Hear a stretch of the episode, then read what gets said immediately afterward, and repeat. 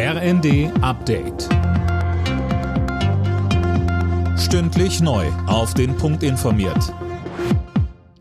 Ich bin Gisa Weber. Guten Tag. Tausende Landwirte sind zur Großdemo gegen die Politik der Ampelregierung in Berlin gekommen. Rund um das Brandenburger Tor stehen hunderte Traktoren, auch Handwerker und Spediteure beteiligen sich. Heute treffen sich die Fraktionschefs von SPD, Grünen und FDP mit Vertretern der Landwirte. Bauernpräsident Joachim Ruckwied sagte vorab im ZDF. Ball liegt im Spielfeld der Regierung. Wenn sie die Steuererhöhungspläne zurückzieht, dann äh, ziehen wir die Trecker von der Straße zurück. Äh, Im Moment äh, werden die Bürgerinnen, Bürger, Bauern nur zusätzlich belastet. Das muss sich ändern.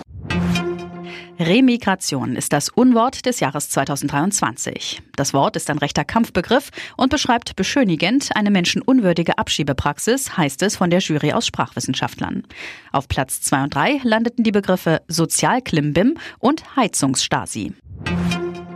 Das Wahljahr in den USA nimmt heute richtig Fahrt auf. Im Bundesstaat Iowa stehen die Vorwahlen der Republikaner an. Donald Trump liegt in den Umfragen überdeutlich vorne. Das Rennen um Platz zwei werden sich Ex-UN-Botschafterin Nikki Haley und Floridas Gouverneur Ron DeSantis liefern. Die Vorwahlen in Iowa haben großen Symbolwert und könnten die Dynamik des bisher eher eintönigen Wahlkampfes noch einmal beeinflussen. Hohe Inflation, steigende Zinsen und eine maue Weltkonjunktur haben Deutschlands Wirtschaft schrumpfen lassen. Das Bruttoinlandsprodukt ging letztes Jahr im Vergleich zu 2022 um 0,3 Prozent zurück, so das Statistische Bundesamt. Für dieses Jahr wird bestenfalls ein leichtes Wachstum erwartet. Alle Nachrichten auf rnd.de